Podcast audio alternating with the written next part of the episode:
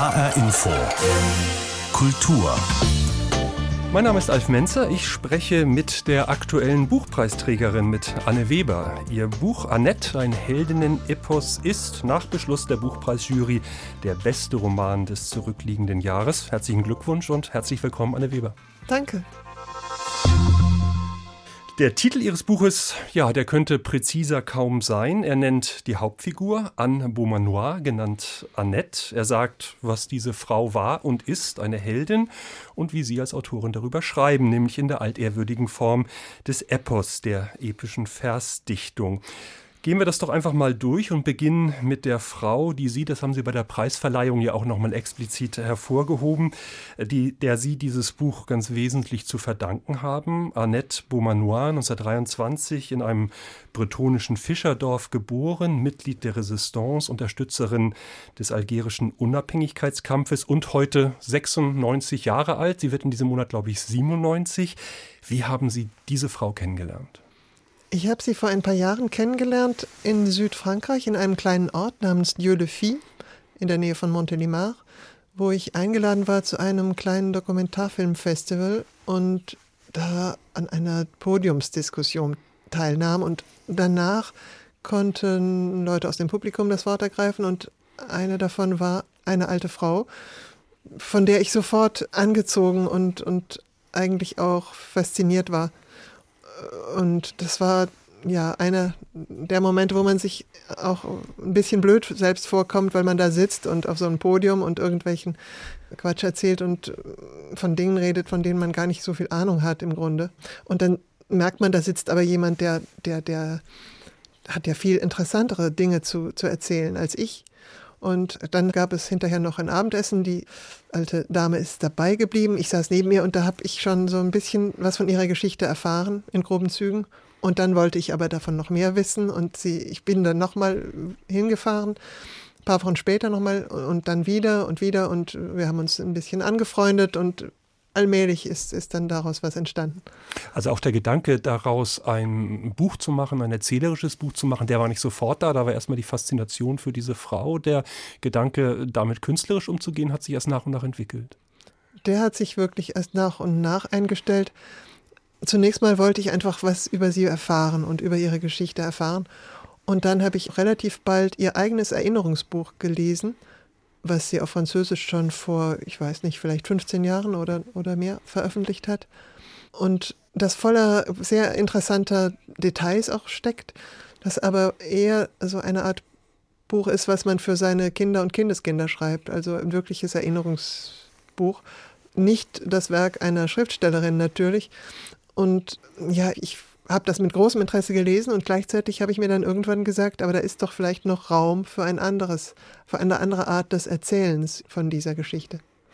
Mussten Sie ihr das irgendwann dann mal sagen und äh, sagen, also hören Sie zu, ich bin zwar an Ihnen so interessiert, ich höre Ihnen auch ganz gern zu und ich finde toll, was Sie zu erzählen haben.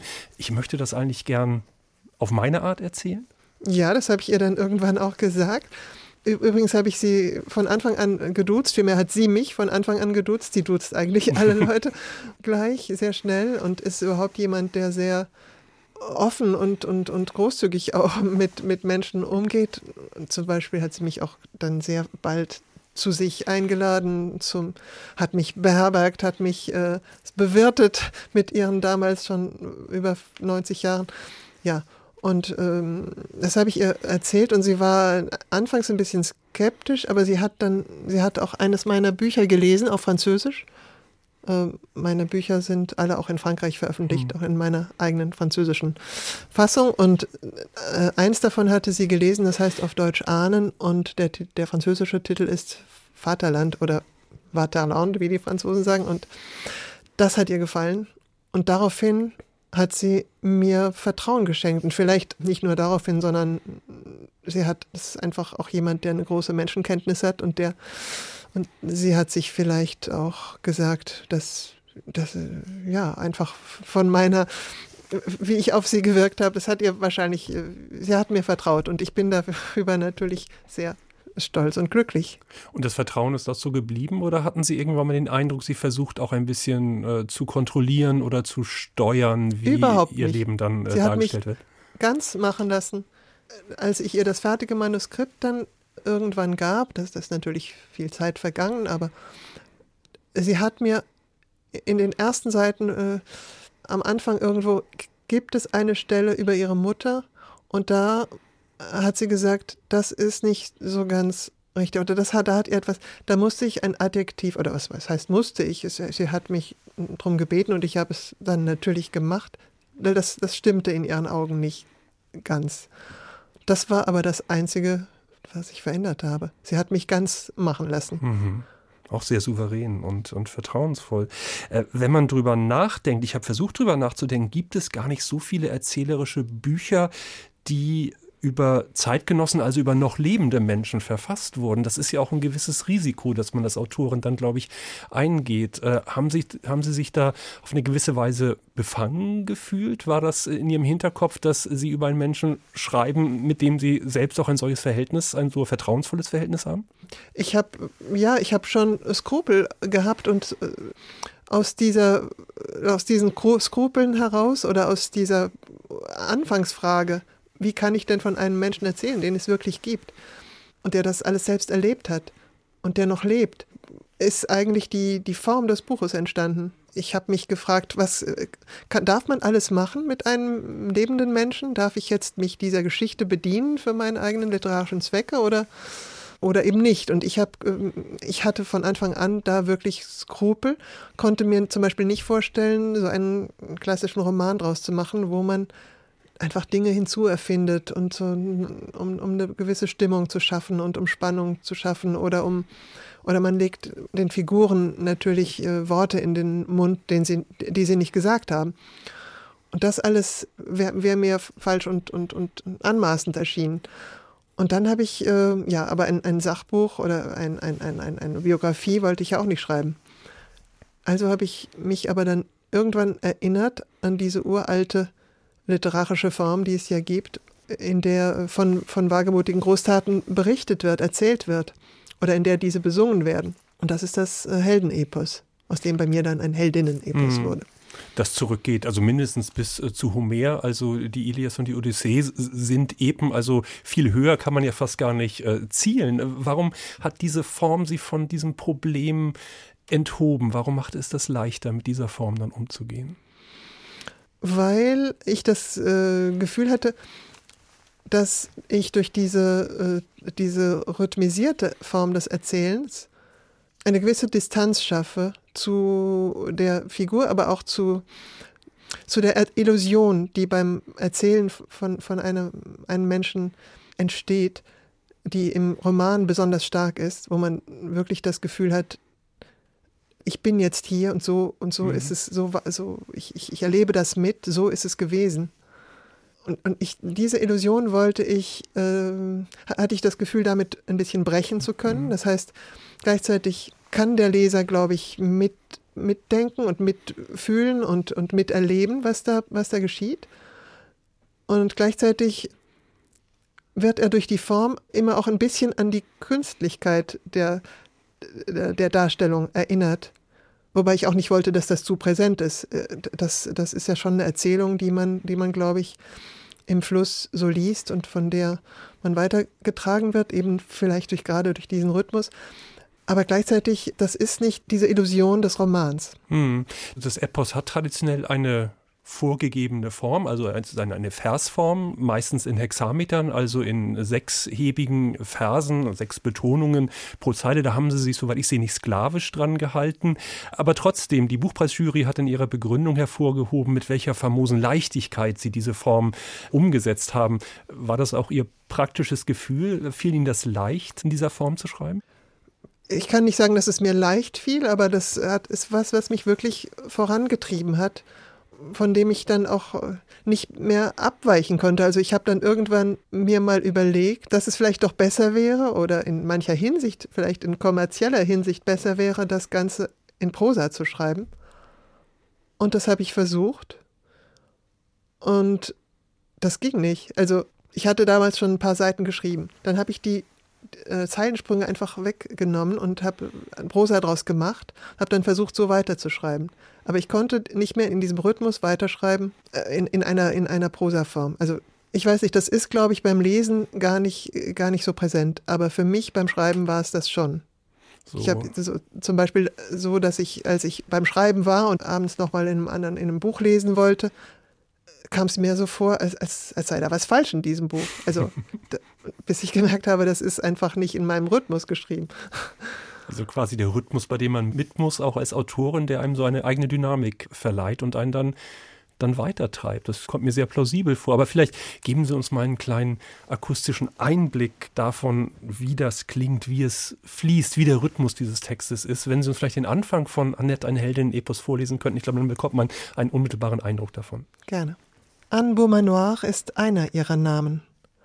Es gibt sie, ja, es gibt sie auch woanders als auf diesen Seiten, und zwar in Dieu le fit, auf Deutsch, Gott hat's gemacht, im Süden Frankreichs. Sie glaubt nicht an Gott, aber er an sie. Falls es ihn gibt, so hat er sie gemacht. Sie ist sehr alt, und wie es das erzählen will, ist sie zugleich noch ungeboren. Heute, da sie 95 ist, kommt sie auf diesem weißen Blatt zur Welt. In eine undurchdringliche Leere, in die sie lange, runde Maulwurfblicke wirft und die sich nach und nach mit Formen und mit Farben, mit Vater, Mutter, Himmel, Wasser, Erde füllt. Himmel und Erde sind bleibende Erscheinungen. Das Wasser aber kommt und geht. Es strömt ins trockene Bett des Flusses Argeno, wo es zweimal am Tag die Boote aufrichtet, die schon seit Stunden auf der Flanke liegen.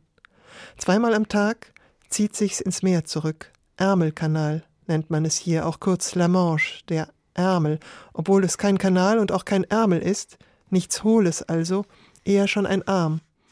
Der Meeresarm, den der Atlantik zur Nordsee rüberstreckt. Sachte legen sich die Boote wieder seitlich auf den Bauch. Im All des Zimmers, dem noch unbewohnten, schwimmen vier und manchmal auch sechs glänzende Gestirne oder Augen. Wie in der Dunkelkammer langsam Konturen aus dem Nichts aufsteigen, beginnen sich um die Gestirne Gesichter abzuzeichnen. Mutter, Großmutter, Vater, das Kind das An heißt und alle Annette nennen, bringt diese Planeten zum Kreisen. Das war der Anfang von Annette, ein Heldinnen-Epos, gelesen von seiner Autorin Anne Weber. Der Anfang des Romans, der diese Figur, ich glaube, für das deutsche Publikum überhaupt erst zum Leben erweckt, die selbst 1923 eben an der bretonischen Küste geboren wurde und hier in der epischen Form einer Heldinnengeschichte vorgestellt wird. Wie hat sie denn also an Beaumanoir darauf reagiert, als sie ihm sagten, also ich beschreibe dich mal in derselben Form, in der Homer äh, Odysseus beschrieben hatte. das kam ihr schon erstmal ziemlich abstrus vor und es, sie war davon auch irritiert und äh, war vor allem ein bisschen äh, skeptisch, weil ähm, sie selbst sich nicht als Heldin sieht und eigentlich auch nicht so gesehen werden will.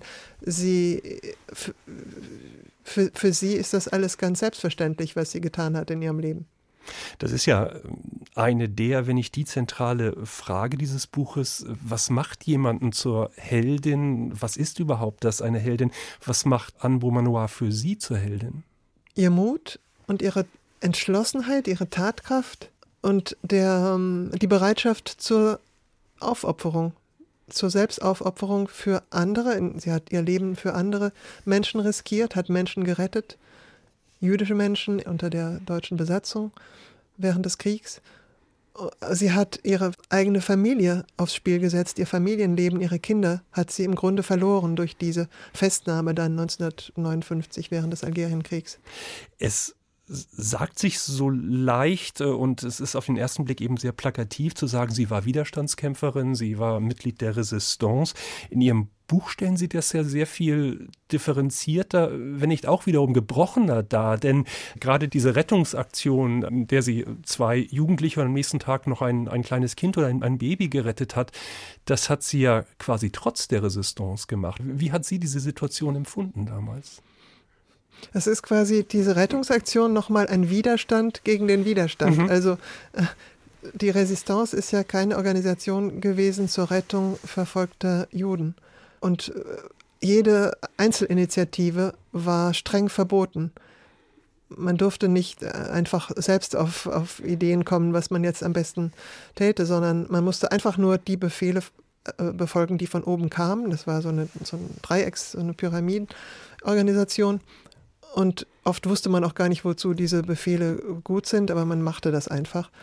Und sie hat nun aber erfahren äh, von Bekannten, von diesen Menschen, die sich versteckt hielten in, einem, äh, in einer Wohnung im 13. Arrondissement von Paris unter dem Dach und ist dann dort einfach hingegangen als 19-Jährige und hat dann versucht, diese fünf Leute, die da, die da waren, die sie dort vorfand, zu retten, äh, da rauszuholen und äh, in ein anderes Versteck zu bringen, weil sie äh, wusste, dass dort eine Razzia stattfinden soll. Das war ein, ein wen sie da vorfand, das war ein, ein Vater, schon ein etwas älterer Mann mit zwei halbwüchsigen Kindern und eine junge, sehr junge Frau mit einem Baby. Der Vater lässt schließlich seine beiden Kinder mit ihr ziehen, bleibt aber selbst zurück. Warum? Und die, die junge Frau mit dem Baby bleibt auch zurück. Warum, wissen wir nicht. Annette hat es in dem Moment auch nicht verstanden. Entweder, weil er dachte, dass seine Kinder mehr Chancen haben, durchzukommen, wenn jetzt nicht hier eine Gruppe von fünf Leuten durch die Stadt marschiert. Oder er war einfach zu müde, um jetzt nochmal ein neues Versteck aufzusuchen und hatte sich aufgegeben.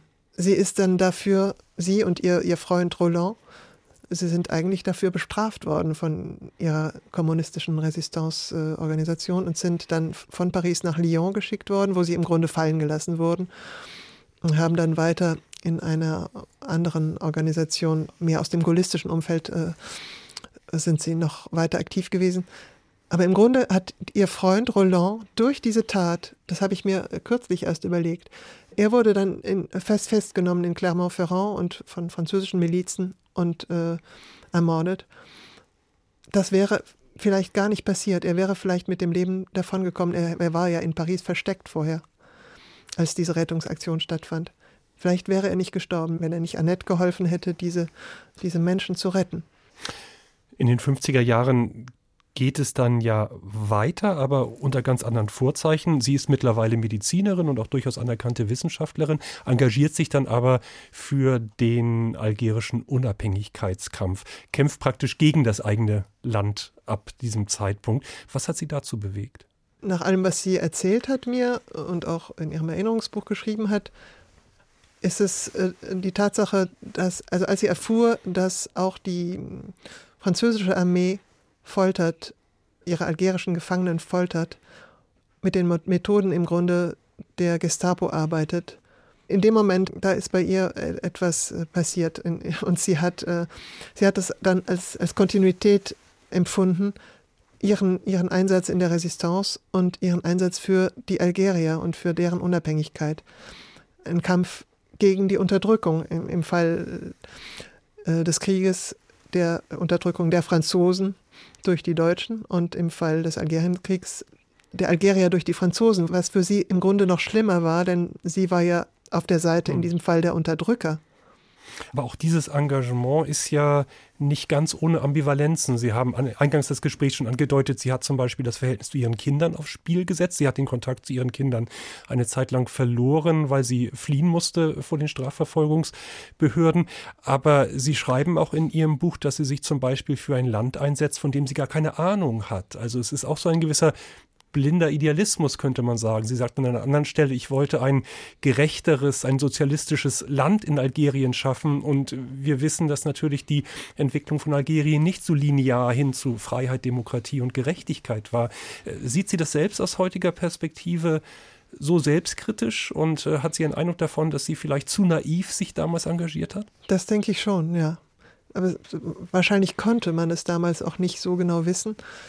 Allerdings gab es natürlich auch andere, die es anders gesehen haben und die es anders eingeschätzt haben, zum Beispiel Camus, der aber auch sehr früh äh, ja geschrieben hat über die Zustände in Algerien, über das Elend dort und wie die algerische äh, Bevölkerung behandelt äh, wurde von den Franzosen.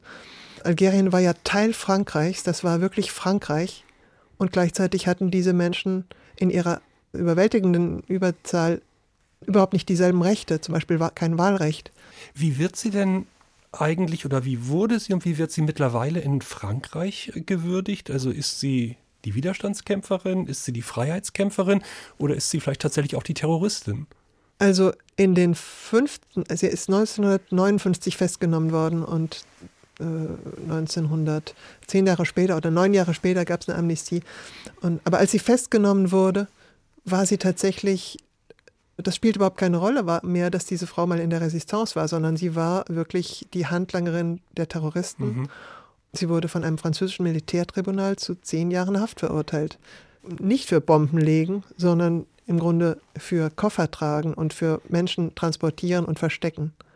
Also Menschen, äh, sie, sie hatte einen äh, Verantwortlichen des FLN, dieser Unabhängigkeitsbewegung, sie hat den äh, hier und dorthin chauffiert und hat eben vor allem auch Geld transportiert in Koffern. Geld, das benötigt wurde, um diesen Kampf auf der algerischen Seite aufrechtzuerhalten. Mittlerweile ist das natürlich, das waren jetzt die 60er Jahre, hm. mittlerweile äh, hat sich das tatsächlich wieder äh, in ein anderes Gleichgewicht äh, ist das gekommen. Aber sie ist keine der großen Widerstandskämpferinnen. Sie ist nicht bekannt. Sie hat äh, den, nicht den Bekanntheitsgrad einer äh, Germaine Tillon oder, oder Simone Weil, mhm. oder, weil, weil sie auch noch so jung war. Sie war ja noch 19, gerade mal 20 dann, als der, als, als äh, der Krieg zu Ende ging, äh, als, sie, als sie in der Resistance war. Und äh, sie hatte keinen, keinen verantwortungsvollen Posten da inne, sondern sie, sie war wirklich dieses kleine Rädchen im Getriebe. Ja, und das ist es auch, was mir wichtig war, dass diese Frau, die ihr Leben im Grunde äh, doch sehr im Schatten ver verbracht hat, durch mich auch nochmal ins Licht gerückt wird. Das Buch endet mit einer Referenz an den eben schon angesprochenen Albert Camus und seinen Mythos von Sisyphus, diesen tragischen Helden, der immer wieder seinen Stein den Berg hochrollen muss. Ich lese mal kurz äh, die letzten Zeilen vor.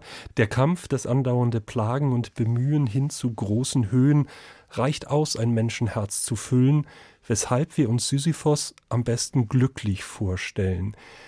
Das ist ein starker Schluss. Glück kann sich aus der dauernden Anstrengung ergeben. Ist das so etwas wie die Lebensbilanz der Anne Beaumanoir?